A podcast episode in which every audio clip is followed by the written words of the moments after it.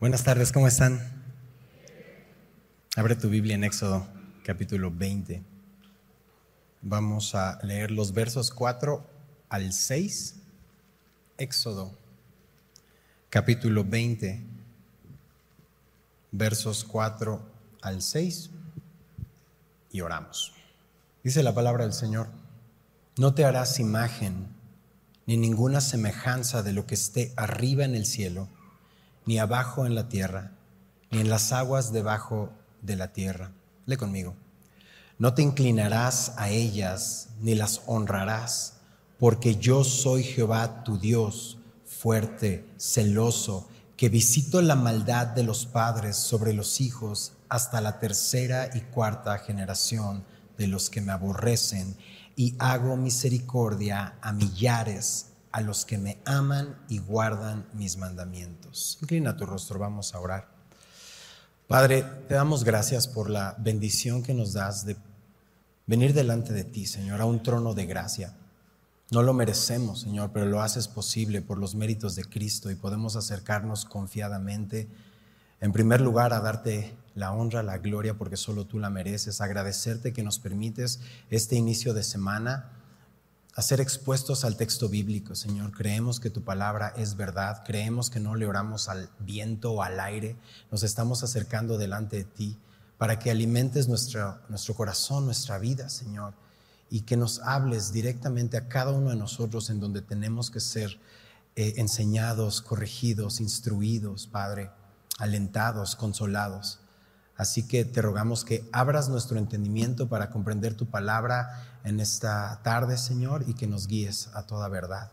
Te lo pedimos y te damos gracias en el nombre de Cristo Jesús. Y la iglesia dice, amén. Ok. Éxodo tiene 40 capítulos, ya llegamos a la mitad de nuestro estudio en el libro de Éxodo, no sé cuántos domingos aún nos faltan, todavía eh, algunos, pero Estamos en una miniserie dentro de la serie de Éxodo, es decir, desde hace un par de domingos estamos en esta miniserie de los diez mandamientos.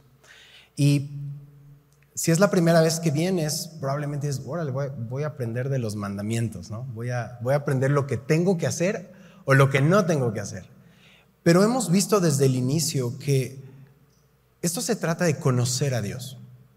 Realmente son promesas de Dios que quiere que un pueblo al cual ha redimido, ha salvado, ha cuidado, le conozca. Imagina esta escena. Lo hemos visto durante varios domingos. ¿Eres esclavo? ¿Te odian? ¿Tu vida no vale nada frente a tus amos? ¿No te pagan? ¿Mueren tus hijos asesinados en el río? Y Dios viene un día y cumple su promesa y eres rescatado con mano poderosa. Eres salvado de un pueblo que quería destruirte. Y entonces o te utilizaba. Y entonces sales al desierto y no sales con la cartera vacía. Llevas alhajas, llevas oro, llevas plata, llevas vestidos, todo lo que te dieron de finiquito. Y entonces sales con tu familia, tus pequeños, abuelos, este, abuelas, tíos, primos, ahí están todos.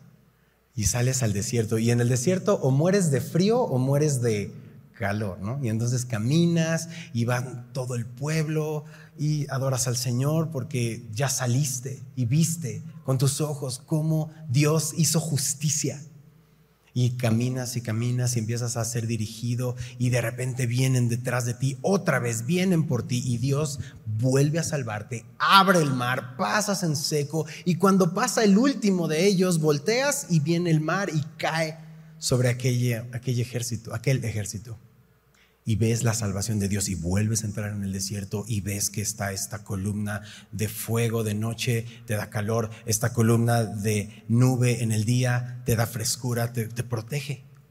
Y estás viendo que aparte de todo, tienes comida todos los días, todos los días, sales a recoger todos los días. Tienes comida, estás en convivencia con tu familia, tu chamba realmente es platicar con tu esposa, con tus hijos, con tus papás, divertirte, juegos de mesa. O sea, no, tienes un trabajo como recolectar, como cortar, ¿no? Estás libre. Y entonces te acercas al monte de Dios y ves esta escena que vimos donde Dios desciende y ves estos rayos, escuchas los truenos y ves, sientes este terremoto y escuchas la voz de Dios y tiemblas. Y entonces es como si Dios nos pregunta o le pregunta al pueblo de Israel, ¿estás cómodo? Sí, aquí estoy. ¿Estás con tu familia, no? Sí. ¿Eres libre? Sí. ¿Has sido salvo? ¿Ya no eres esclavo? Sí. ¿Tienes comida? Sí. ¿Cajita feliz todos los días? ¿Qué? ¿Tienes alimento? ¿Estás cómodo? ¿Estás acompañado? ¿Eres libre? ¿Tienes provisión? ¿Estás convencido de que te amo? Y no hiciste nada para merecerlo. Te, libré. Sí. Ahora quiero hablarte. Quiero presentarme a ti. Quiero que me conozcas. Quiero que sepas lo bueno que es para ti estar en el centro de mi voluntad. Gracias a las películas imaginamos como primer mandamiento. y así sale. Todo ese trabajo para que venga y te asuste, ¿no? No es así. Es para que vengas al monte y me conozcas. Y comencemos una relación no solo de, milagros así increíbles, sino una relación de palabras. Yo me voy a presentar a ti. Ya viste que me interesas, ya viste que te amo, ya viste que eres libre, ya tienes la pancita llena, ¿no? Barriga llena, corazón contento. Tercera de Soberbios 3.3. Estás bien, sostenido, cubierto, alimentado, confías en su provisión. Entonces Él dice, tengo planes para ti. Para que al el momento que me conozcas, vas a amarme como te darás cuenta que yo te amo. Y vas a ver que en el centro de mi voluntad es el mejor lugar donde puedes estar. Y el domingo pasado comenzamos con todo este proceso y vimos que Dios habla y lo que Él quiere hacer es presentarse y quiere mostrarnos que es el mejor, eh, es el mejor lugar. Son las mejores palabras, son promesas realmente que Dios nos da. Y entonces pon tus ojos en el verso 4. Muchos anotan, muchos uh, subrayan y subraya, no te harás imagen. Este es uno de los no te hagas de la Biblia en el Nuevo Testamento. No, no te hagas imagen. En el Nuevo Testamento lo encuentras en Mateo 6 cuando Jesús dice, ah, no os hagáis tesoros en la tierra. ¿no? Es una manera de, de comenzar Moisés, bueno, porque son los primeros dos mandamientos, donde no solo va a prohibir la idolatría respecto a los dioses falsos, porque este mandamiento va de la mano con el mandamiento que enseñó el pastor Raúl la semana pasada, no tendrás, que dice el texto ahí, no tendrás dioses ajenos delante de mí. Nos quedó bastante claro la razón en respuesta a la libertad de Dios, pero aquí específicamente Dios está prohibiendo hacer cualquier imagen de cualquier cosa creada que pudiera tomar nuestro corazón para quererlo adorar, porque somos adoradores. Mucho del día de hoy se va a mostrar nuestra verdadera condición de adoradores. Para tus notas, los primeros cuatro mandamientos que vamos a estudiar Llevamos uno, hoy veremos el segundo. Tiene que ver con algo. ¿Qué te imaginas? Tiene que ver con la adoración a Dios. Exactamente. Es decir, la manera en que Dios ordena los mandamientos es esencial, no es tan al azar. Realmente Dios sabe que solo cuando Dios gobierne nuestro corazón, yo voy a ver todo lo demás en mi vida en su justo lugar. Si Dios no gobierna en mi corazón, voy a ver todo lo demás en mi vida con mi perspectiva. No, Dios, te equivocaste. No es por ahí. Y vamos a tomar al Dios omnipotente, eh, eh, eterno, poderoso, y lo vamos a sentar frente a nosotros en el banquillo de los acusados y a decir, no, Dios, tú no sabes. Eso es lo que sucede, por eso esto tiene que ver con adoración. La adoración no es algo que ocasionalmente hacemos. Hoy dispusiste tu tiempo, viniste, y dijiste, hoy voy a disponer primer día de la semana, domingo, a adorar a Dios. Pero sí, es una parte de nuestra adoración. Pero la adoración es el fundamento de quién eres tú. Cualquier cosa que cautiva la adoración de tu corazón, eso es lo que va a ordenar en lo que piensas, lo que deseas, lo que escoges todos los días. Es decir, vas a estar adorando algo o a alguien. Y mientras comienzas a escuchar esta enseñanza, el Espíritu Santo te va a empezar a revelar qué o quién está ocupando un lugar que no debe en tu corazón y en el mío. Cuando estudiamos estas porciones, ok, diez mandamientos. ¿Qué tengo que hacer para que Dios me bendiga y entonces me vaya bien, ¿no? Para que Dios esté feliz conmigo y entonces yo pueda disfrutar mi vida como yo la quiero. No es así. La realidad es que cuando ves los diez mandamientos, lo primero que tú y yo rompemos no es en sí la ley, sino una relación. Eso es lo primero que rompemos. Cada pecado que tú y yo cometemos cada día realmente primero fue una ofensa a quien crees, a Dios. Le quisimos robar su justo lugar en el trono de nuestro corazón. Lo quitamos del trono de nuestro corazón, nos sentamos ahí y cantamos el corito, pero sigo siendo él. Ya lo terminas. Pero es lo que hacemos. Es lo que sucede cuando nuestra voluntad está sobre la palabra de Dios. Es decir, lo que tú y yo hacemos en el pecado es que traicionamos nuestra relación con Él. ¿Por qué crees que David cuando peca de adulterio y homicidio o asesinato, lo vimos en el Salmo 51? Muchos lo saben de memoria. Salmo 51 es el salmo que Dios inspira a David cuando él se arrepiente de su pecado. Y en el verso 4, puedes llegar rápidamente, lo puedes ver en pantalla, el Salmo 51, verso 4, David dice, contra ti, contra ti, solo he pecado y he hecho lo malo delante de tus ojos para que seas reconocido justo en tu palabra y tenido por puro en tu juicio. David no está minimizando la ofensa horrible contra Betsabé y contra su esposo Urias, contra todo el pueblo de Israel, como el rey que tenía que salir a la batalla fue y se acostó con la mujer de uno de sus soldados. Eso lo estudiamos en el Salmo 51, todavía estábamos en pandemia, estábamos en casa viendo esto.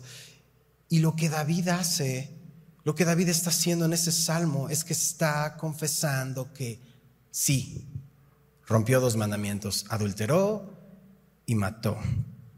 Pero lo que él está haciendo es que está confesando que rompió el primer mandamiento. Rompió una relación. Se rompió algo ahí. Y eso dio paso a que adulterara y que asesinara. ¿Qué hizo David? Lo que tú y yo hacemos, quitamos a Dios del trono de mi corazón, nos sentamos otra vez y la desobediencia es el resto. Por eso el segundo mandamiento, pon tus ojos en el verso 4, va alineado al primero. No te harás, ¿qué dice?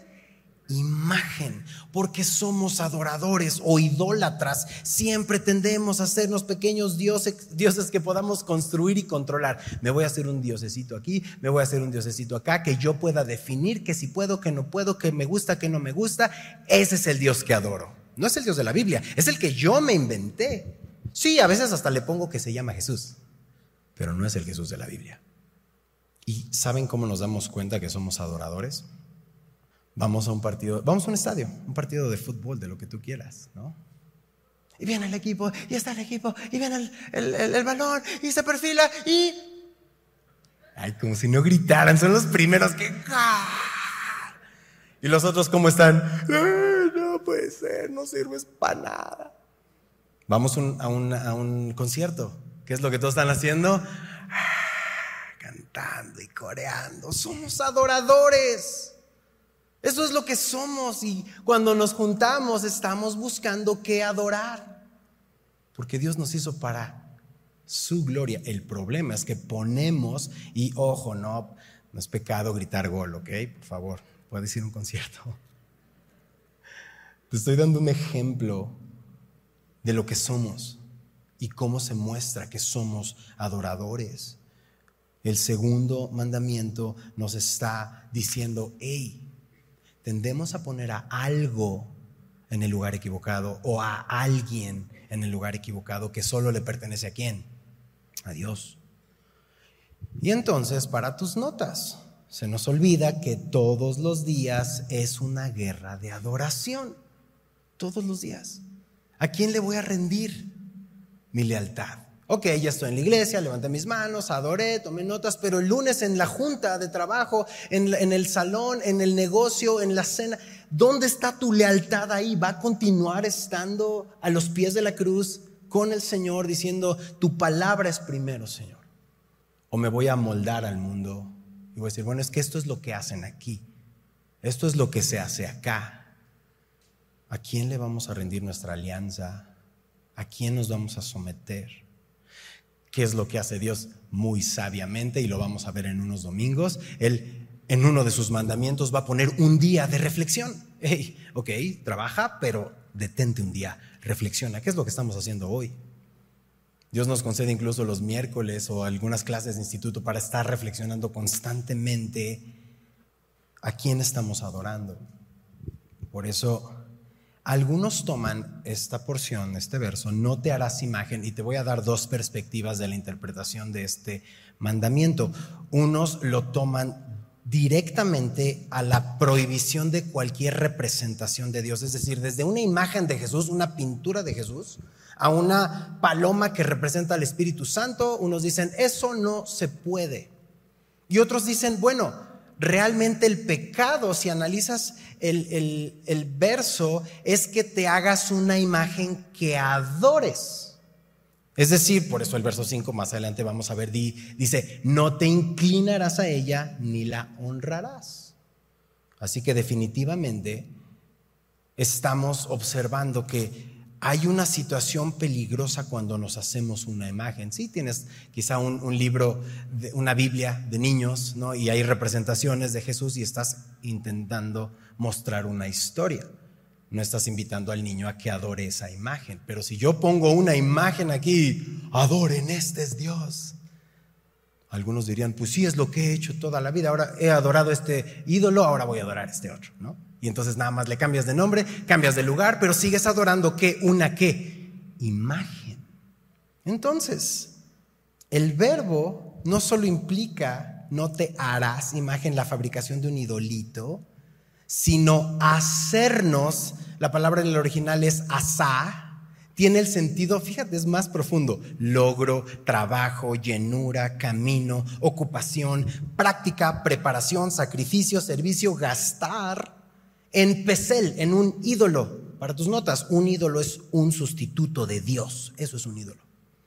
La adoración a los ídolos más bien se llama idolatría. En las naciones paganas, tanto en ese tiempo como en este tiempo, en todo el mundo, no solo es antibíblica, es ilógica, es inmoral, es inhumana y es demoníaca. ¿Qué es lo que vemos el día de hoy? Mismos demonios, otros nombres.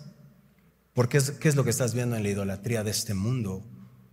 Prostitución en los templos, sus ritos de fertilidad, sacrificio de niños. Hoy le ponen otro nombre, pero es exactamente lo mismo. Derramar sangre inocente a favor de un demonio, de un ídolo. Eso es lo que es siguen buscando las mismas cosas hasta hoy. Por eso el Señor le va a mandar a Israel cuando entren a la tierra prometida, destruye sus templos, destruye sus altares, destruye los ídolos de los paganos que están viviendo en Canaán. Y eso lo vamos a ver en Deuteronomio. Por eso el segundo mandamiento es específico. No encuentres tu logro, no des tu trabajo, no enfoques tu llenura, no dirijas tu camino, no ejerzas tu ocupación ni tu preocupación, no des tu sacrificio y servicio, no gastes ni te desgastes en un ídolo, en algo que no es Dios. Y yo sé que aquí hay personas de otros países y probablemente por ahí se, se conecte alguien que no está en México, pero estoy hablando a mis compatriotas mexicanos y tú sabes que nuestro país es un país idólatra. En cada esquina se adora un ídolo. Y tienen muchos nombres y muchas formas, pero se adoran ídolos, toda clase de ídolos, y el pueblo los adora, rinde culto, encuentra logro, les da días, da trabajo, enfoca su llenura, dirige su camino, ejerce, su ocupación, su preparación, su sacrificio, se gasta y se desgastan en qué? ¿En Dios? No, en un ídolo. Que hicieron con sus manos. Porque los seres humanos somos muy visuales. ¿Por qué está diciendo Dios que no nos fabriquemos algo que vemos? Mira, deja una marca aquí en el capítulo 20 y acompáñame rápidamente a Deuteronomio. Deuteronomio capítulo 4 en el verso 12. Y si estás eh, subrayando o tienes tus notas, quiero que subrayes algunas palabras que, son puntuales en este, en este verso. Deuteronomio 4, verso 12, ¿ya lo tenemos? Amén. ¿Y qué dice el texto? Habló, subraya, habló. Jehová con vosotros de en medio del fuego. ¿Qué dice el texto? Oísteis, subraya la palabra, oísteis la voz de sus palabras, mas a excepción de oír la voz, ¿qué dice el texto? Subraya, ninguna figura visteis. Mm, aquí hay un principio. Hay un principio muy importante establecido en la adoración al Dios de la Biblia. Tiene más que ver con la palabra hablada por Dios y no basado en la vista. Así como la fe, la fe viene por él, oír. ¿Oír qué? La palabra de Dios.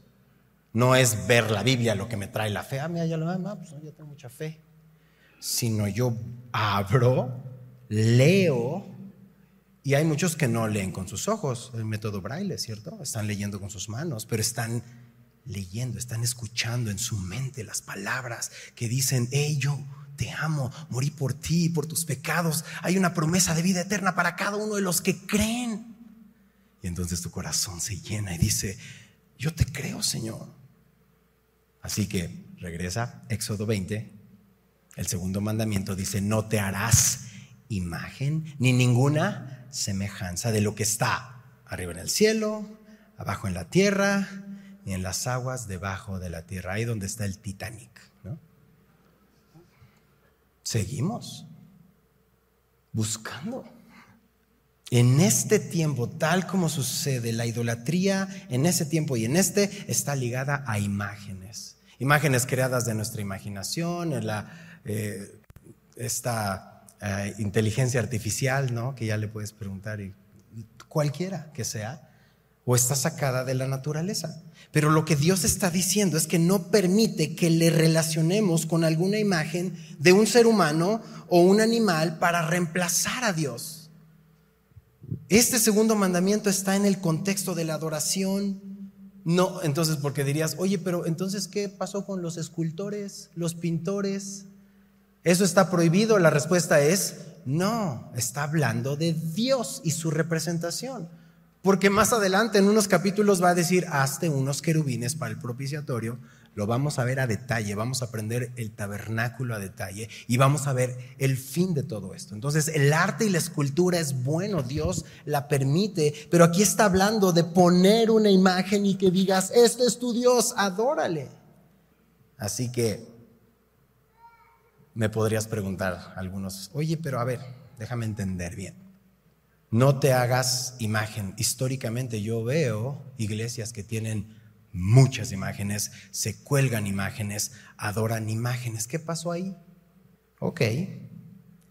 Para sostener la adoración a imágenes, históricamente lo que algunas iglesias hicieron fue quitar el segundo mandamiento. Pero nada más nos quedan nueve. Ah, no te preocupes, divide uno en dos y ya tienes diez otra vez. True story. Es en serio. Porque todos saben que un texto fuera de contexto es un... Ahí está. Tendemos a decir, ah, esto de la Biblia no me gusta, me lo bringo.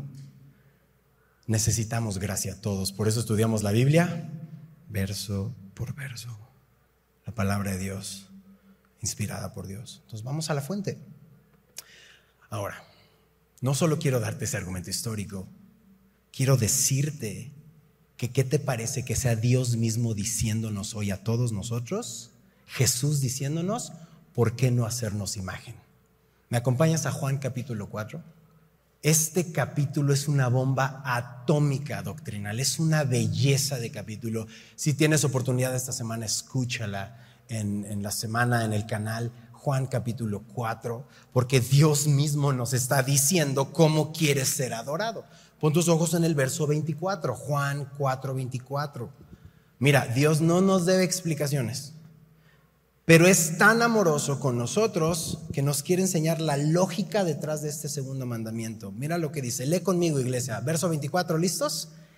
Dios es espíritu y los que le adoran en espíritu y en verdad es necesario que adoren. Leamos otra vez.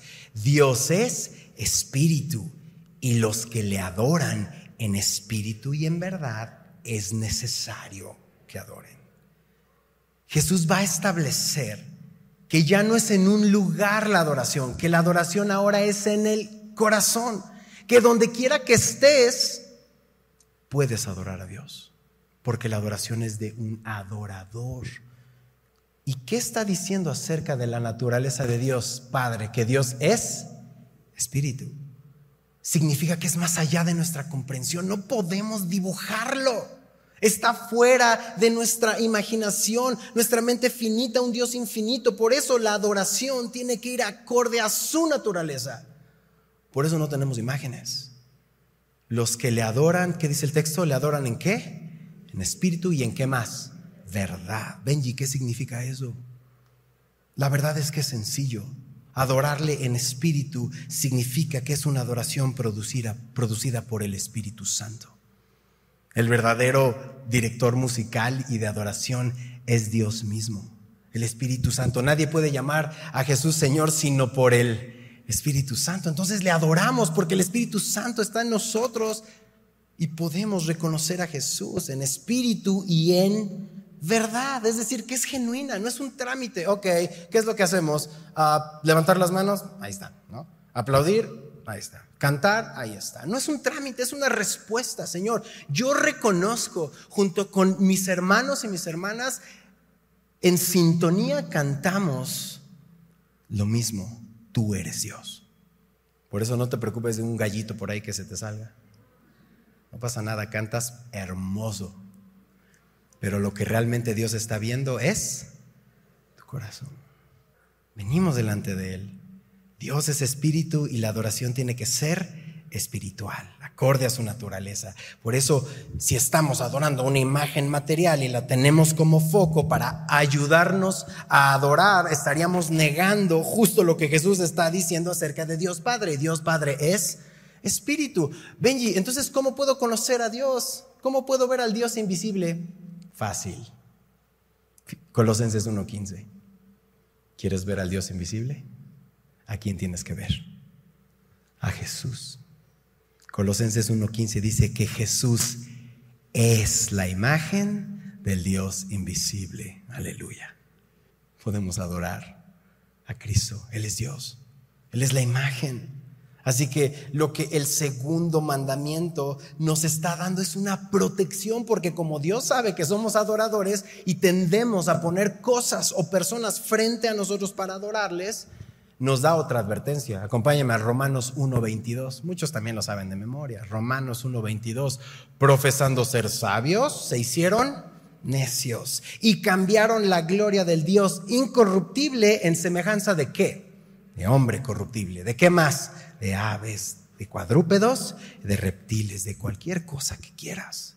Cambiaste lo creado por el Creador y lo adoraste y rechazaste a Dios. Pablo nos dice que es una tontería, que es de necios cambiar la gloria de Dios y hacernos imágenes de hombres, de animales. Benji, pero es que yo no me hago imágenes, yo no me cuelgo nada, no tengo nada en mi casa. Tenemos que apuntar a nuestro corazón. En este tiempo no había selfies y podemos nosotros ser el centro de nuestra propia adoración. Oh, porque nos amamos. ¿Por qué crees que el mandamiento apunta a eso? Ámense unos a otros como ya se aman ustedes.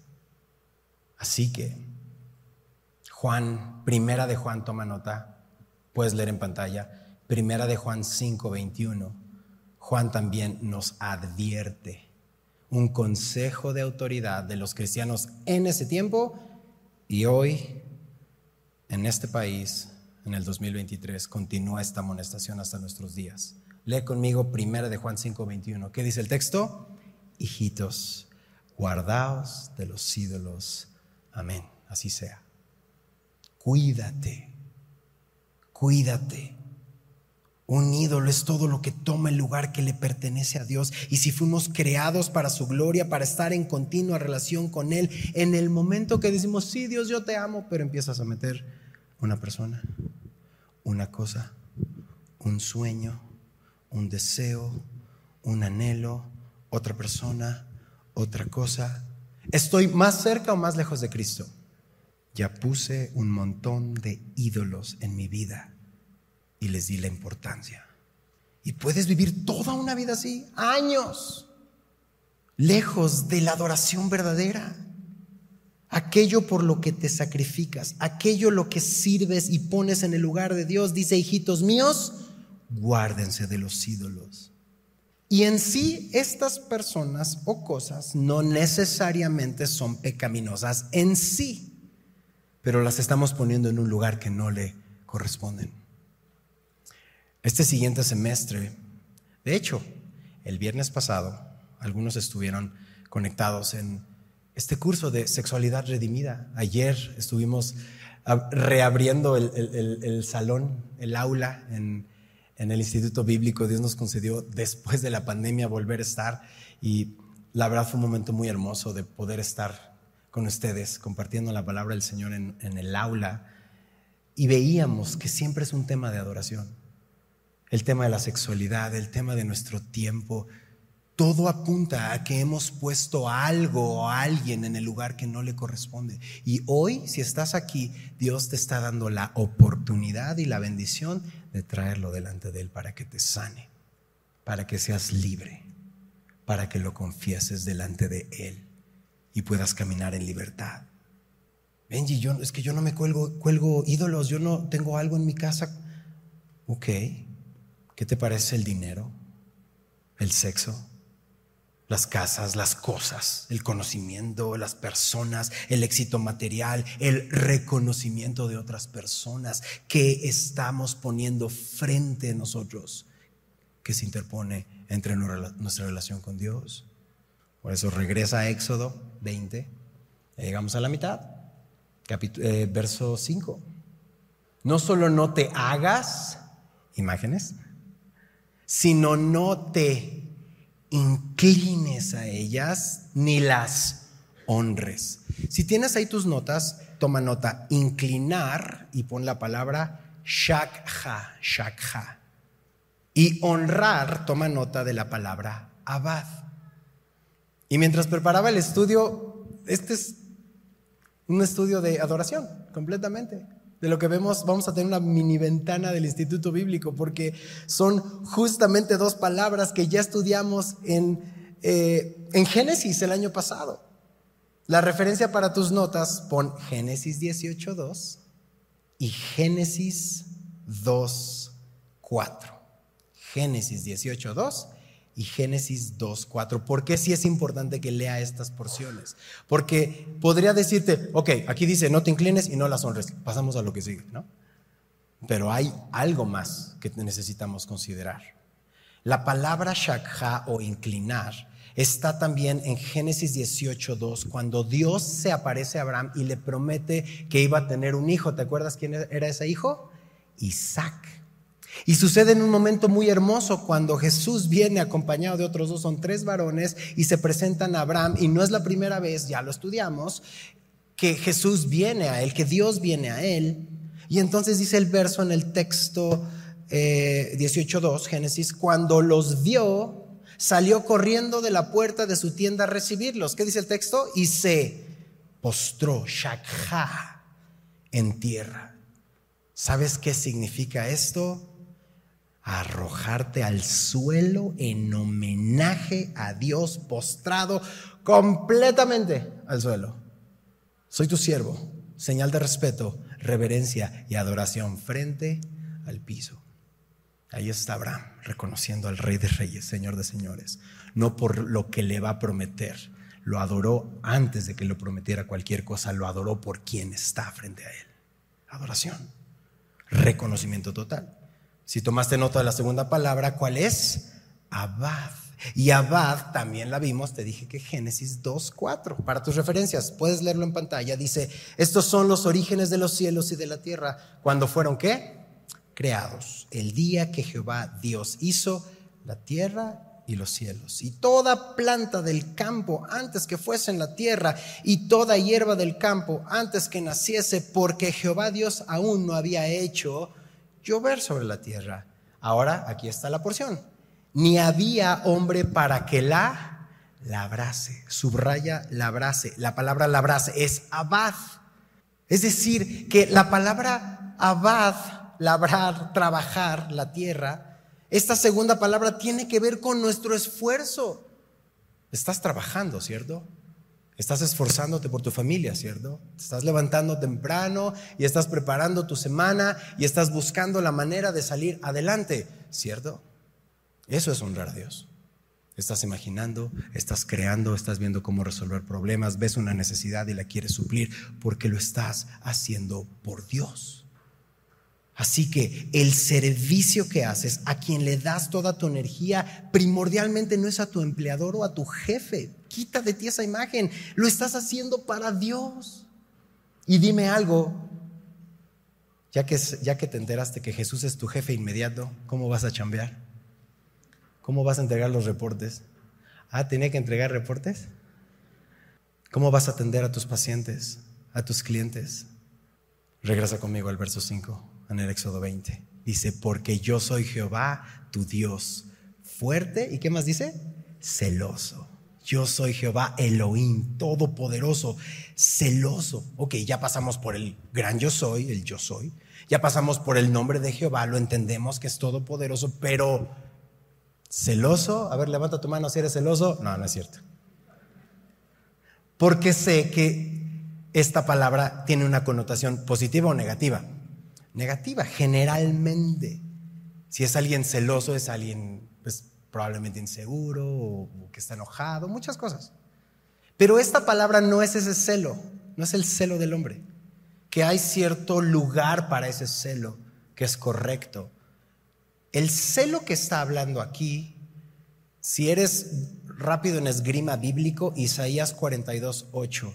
Si no, pues ya sabes, la tecnología va a salir en pantalla y dices, Yeah. Isaías 42, 8 dice, yo Jehová, este es mi nombre, y a otro no daré mi gloria ni mi alabanza a esculturas. Ahí está la explicación. No es, no es de que Dios es celoso que tiene envidia de los otros dioses con D minúscula, que realmente no existen, no son reales, son figmentos de la imaginación humana. Lo que Dios expresa en su celo es amor por su pueblo el creador de todas las cosas y lo cambiamos por un Lego, un llaverito, ¿no? O sea, te ríes, no tiene sentido, pero eso es lo que se ve y es lo que Dios quiere que evites. No des tu honra donde no está. Dios no va a aceptar ser un llaverito. Este celo es amor en acción porque sabe que lo que compite en mi corazón con Dios es lo que me destruye. Hoy hay varios afectos en tu corazón y en el mío. Mañana los va a haber muchos y están compitiendo por el trono de Dios en tu corazón. Y nosotros tenemos que saber en nuestra voluntad a cuál se lo vamos a dar. Por eso esta palabra no es una connotación negativa. Otra manera de expresarlo es Dios es celoso, es Dios es ferviente, entusiasta que persigue una causa por alguien. Y dime algo, Jesús qué hizo por ti? Murió a precio sangre, su sangre derramada. Ahí está tu explicación. Dios te ama. Y continúa el texto en el verso 5, la segunda parte. Que visito la maldad de los padres sobre los hijos. ¿Hasta cuándo? Tercera y cuarta generación de los que me aborrecen. ¿Qué texto? Esto es hermoso, es sublime, porque muchos de nosotros decimos, no, es que realmente no hay libertad y, somos unos robots y pues si Dios hace lo que quiere, pues ya, o sea, esto no es real y, y empiezan a hacer muchas filosofías acerca de la verdadera libertad que gozamos. Lo has escuchado y probablemente tú te lo has preguntado. Bueno, en un mundo verdaderamente libre, puedes tener la libertad para amar a Dios, pero también la libertad para aborrecerlo. Y lo más peculiar del asunto es que aquellos que aborrecen a Dios van a tomar el oxígeno que Dios les dio, en los pulmones que Dios les dio, para que tomen la voz que Dios les dio y lo maldigan sin que les caiga un rayo en el momento o su corazón pare. Y cada día en los que somos en la tierra, 7 mil millones, 8 mil millones, N millones que somos, ¿acaso Dios nos ha consumido? No, porque quiere que nadie se pierda, sino que todos procedan al arrepentimiento. Dime si no es un Dios de amor. Dime si no hay verdadera libertad, que tú y yo todos los días podemos entregarnos a Dios. Le desobedecemos en su cara muchas veces y con las manos que Dios nos dio hacemos cosas que Él dice que nos hace mal y con los pies que Dios nos dio y el corazón que Dios nos dio corremos a donde nos hace daño.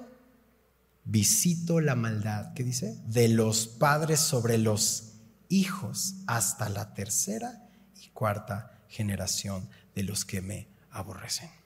Dios ve todo. No solo ve todo, y hay varios salmos que hemos pasado por ahí donde sus ojos están en la tierra, sino ve las motivaciones de nuestro corazón. Es decir, aunque te está viendo físicamente como eres, Él te hizo, Él te conoce mejor que nadie, sabe cuántos cabellos tiene nuestra cabeza y conmigo no tiene ningún problema, ¿no? Pero sabe cuántos cabellos tiene mi barba y eso está chido. Dios te conoce, absolutamente. Y sabe por qué haces lo que haces y cómo batallas todos los días y sufres y lloras. Y dice, hey, yo sé cada falta tuya y soy misericordioso, pero también soy justo.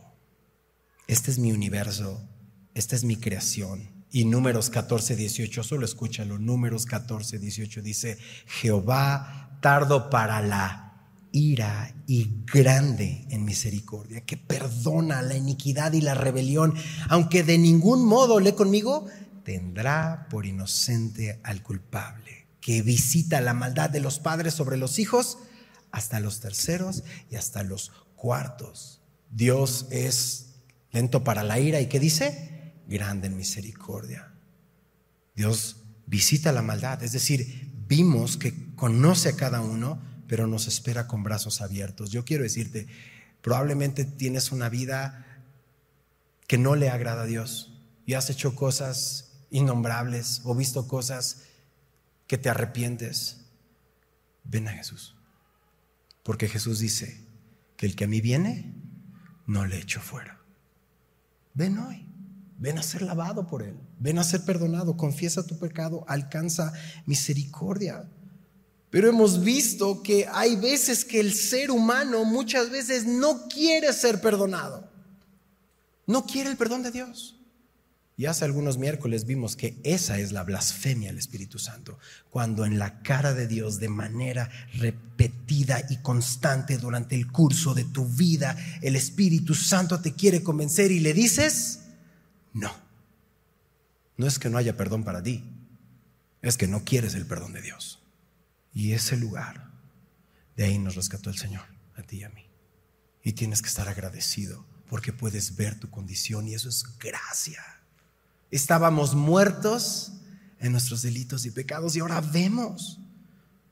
Hay gente que aborrece a Dios, la palabra de Dios, y ahí tú y yo estábamos. Y Dios nos trae en amor. ¿Y no te llama la atención que diga la tercera y cuarta generación? Bueno, te voy a dar dos explicaciones con respecto a eso. Realmente son sencillas. En una fotografía familiar, ¿a quién tienes? Al bisabuelo, al abuelo, al papá y al hijo. ¿Cuántas generaciones ahí van? Cuatro. Y bueno, y algunos, ¿alguien tiene un tatarabuelo por ahí? ¿Nadie?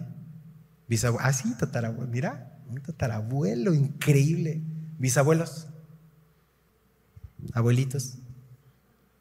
Es decir, ¿saben lo que pasaba? Si en la foto familiar estaba el tatarabuelo, el bisabuelo, el abuelo, el papá y el hijo, seguían adorando los mismos ídolos que sus ancestros. No había arrepentimiento.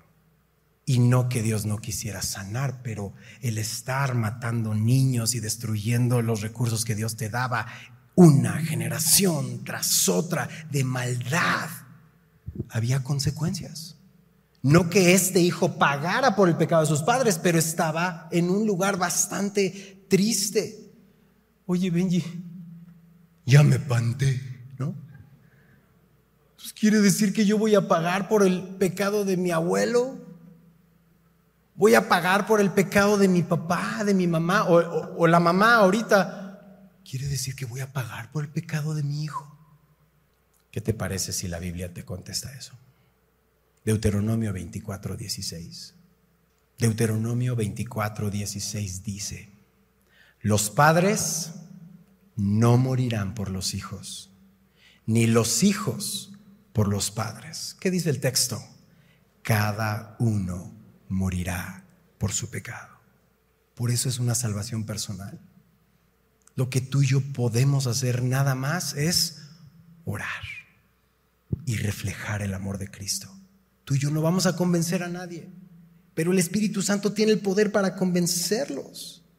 Así que descansa en que la gracia de Dios te ha alcanzado, pero también puede alcanzar a tus padres o a tus hijos o a tus hijas y darles un nuevo corazón, un nuevo entendimiento. Así que cuando menciona estas generaciones, lo que está buscando es que el hombre sufre la consecuencia que sus padres y abuelos y tatarabuelos de alejarse de Dios. Pero puedes decidir apartarte. La respuesta es sí.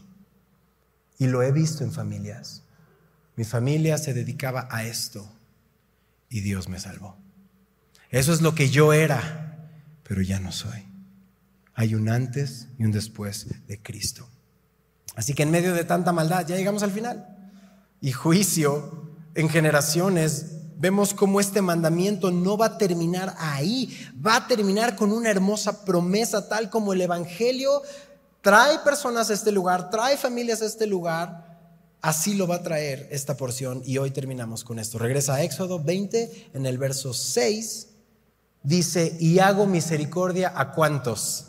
A millares, a los que me, subraya, aman y guardan mis mandamientos. Dentro del mandamiento donde Dios sabe cómo somos, sabe por qué hacemos lo que hacemos, promete misericordia. Y misericordia es no darte lo que te mereces.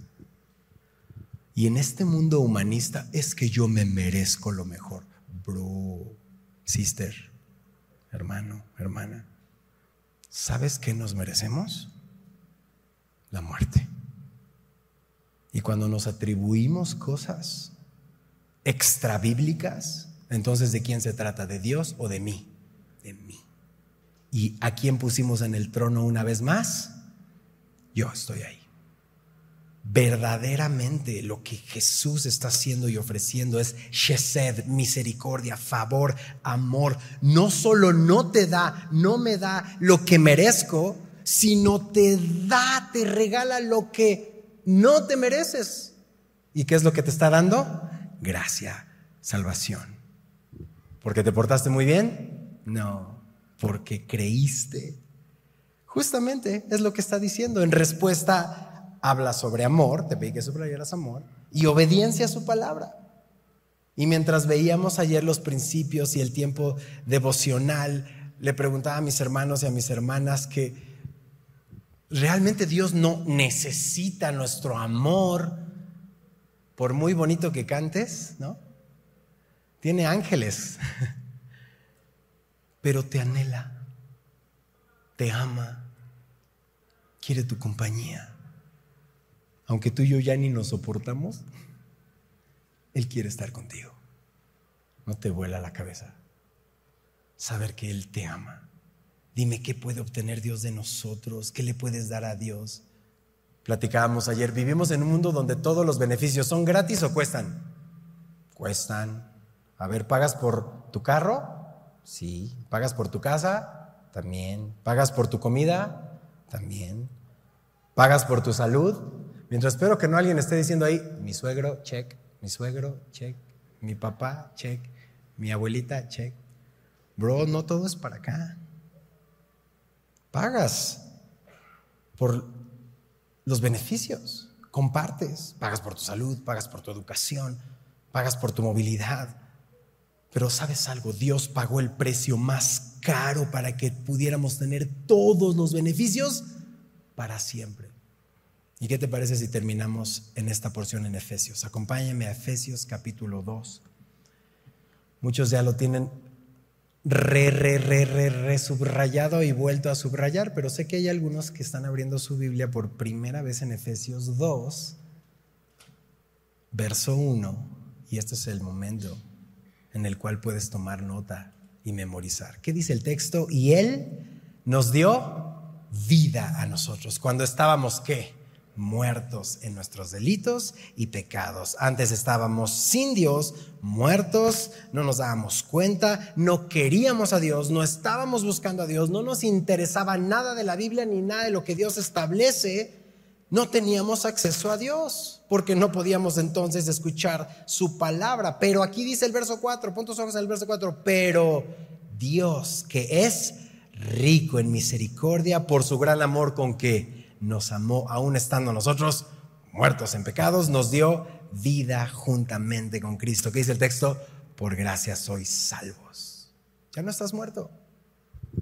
Probablemente a veces nos pasa que nos dormimos. Estamos vivos espirituales, pero nos dormimos. Pero estamos vivos. Y hoy puedes escuchar lo que Dios quiere de ti.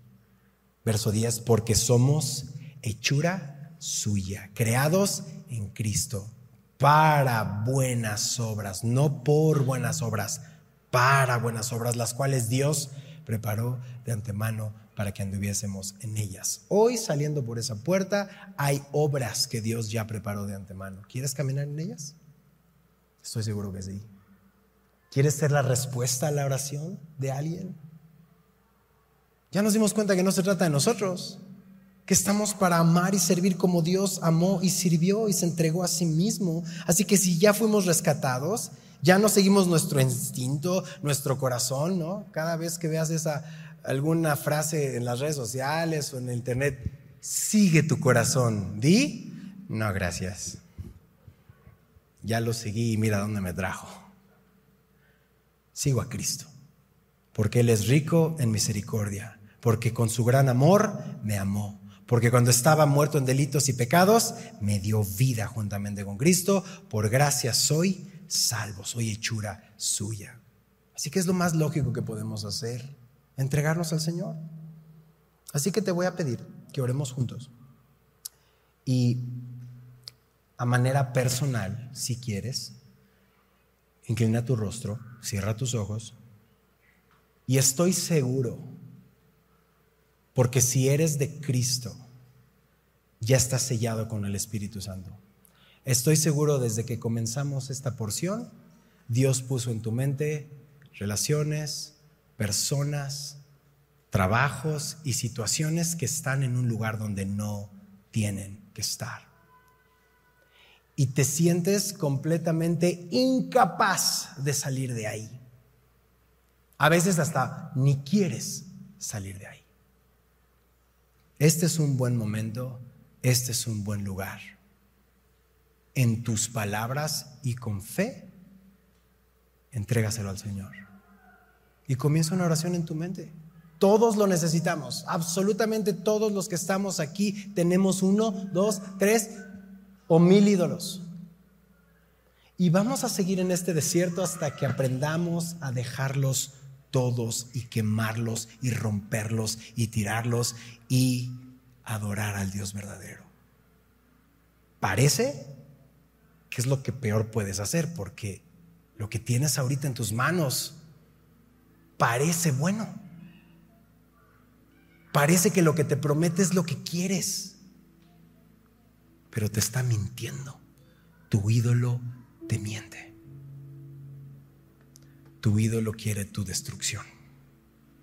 Tu ídolo te quiere matar. No le importas.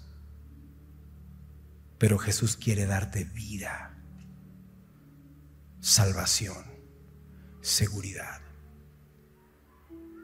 Quizá llevas años en el cristianismo y hasta ya te acostumbraste al olor putrefacto de tu pecado.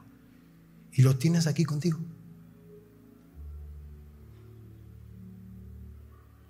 No has sido completamente restaurado y Dios te quiere restaurar ya. Te va a dar un deseo mayor. Te va a dar un deseo mayor por Él. Él lo va a hacer en ti. No son tus ganas o tus esfuerzos, su Espíritu Santo te va a dar un deseo mayor de glorificarle. Y ojo, claro que vamos a seguir batallando, claro que vamos a seguir intercambiando algunas veces este afecto, pero Dios va a irse perfeccionando en ti, va a perfeccionar su carácter en ti. Porque a medida de que confiesas, el que confiesa y se aparta, alcanzará misericordia. No estás solo. No estás sola. Esa libertad que Dios promete para ti hoy es por fe. Lo puedes ver inmediatamente, lo puedes ver en un año, en dos años, en tres años. Yo no sé cuándo, pero algo sí te digo, y yo no lo digo en mi palabra, jamás me atrevería a mentirte así. Te digo lo que Jesús dijo, que la obra que empezó en ti, Él la va a terminar. Padre, estamos aquí delante de ti como iglesia. Cada vez que rompemos uno de tus mandamientos, realmente estamos revelando un problema de adoración. Es mucho más significativo que un problema de leyes. Somos demasiado débiles para rescatarnos solos. Dile junto conmigo, Jesús, te necesito. Espíritu Santo, te necesito. La ley no tiene poder para salvarme, solo me mostró que la he roto. Por eso necesitamos un redentor, necesitamos la llenura de tu Espíritu Santo, te necesitamos. Y yo te ruego, Padre, que de manera personal te reveles a cada uno, mientras cada uno de nosotros te confesamos el área o las áreas que no hemos rendido a tu mandato, que seguimos disfrutando a oscuras, que seguimos negociando en nuestra mente que lo merecemos, que le echamos cualquier excusa para poder regresar a ese lugar del cual tú ya nos salvaste. Déjanos ver que la puerta de esa cárcel está abierta, Señor. Que podemos salir, adorarte y respirar el aire fresco de tu presencia y poder funcionar en una sociedad rota, en una familia, en una iglesia que anhela. La creación misma gime por ver a los hijos de Dios. Restauranos, Señor. Restauranos, Padre. Y en nuestra lucha diaria, acompáñanos, Señor.